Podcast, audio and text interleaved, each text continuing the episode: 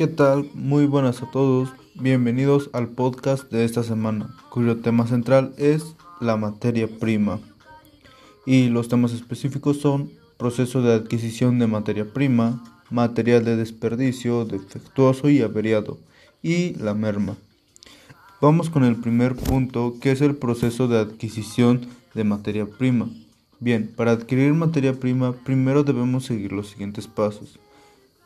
1. Detectar la necesidad de compra. 2. Seleccionar el producto a comprar. 3. Hacer una reunión con el equipo de compras. 4. Especificar puntualmente las características que queremos que tenga la materia prima.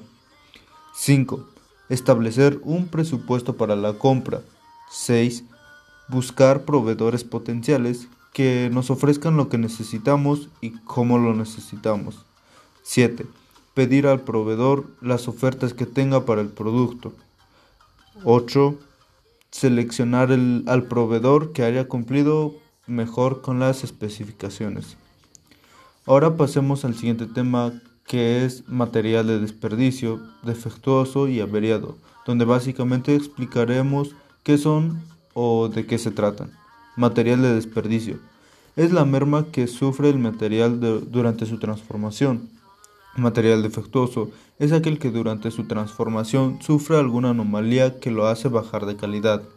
Material averiado es el material defectuoso pero que tiene arreglo, es decir, que cuando el producto sale con defectos o fallas, habrá que corregirlos para que queden bien. A continuación mencionaremos qué es la merma. Las mermas se refieren a pérdidas prácticamente indetectables de forma inmediata Básicamente, una merma es la que refleja la diferencia entre las existencias reales de las que dispone una compañía y las existencias teóricas que aparecen en los libros contables. Existen dos tipos de mermas, la normal y la normal. La merma normal es la pérdida de valor provocada por la incorporación de las existencias al proceso de producción. La merma normal es la pérdida de valor provocada por accidentes de carácter fortuito.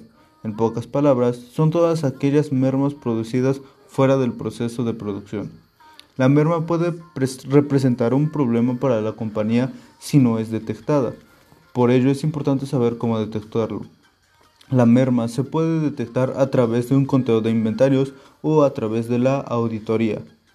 Ya para terminar, hay que dejar claro la diferencia entre merma y desperdicio. La diferencia entre estos dos es que el desperdicio se puede vender todavía, a un menor precio, pero se puede vender. Y la merma no. La merma ya no, se, ya no puede ser vendida. Ok, espero que les haya gustado. Hasta la próxima.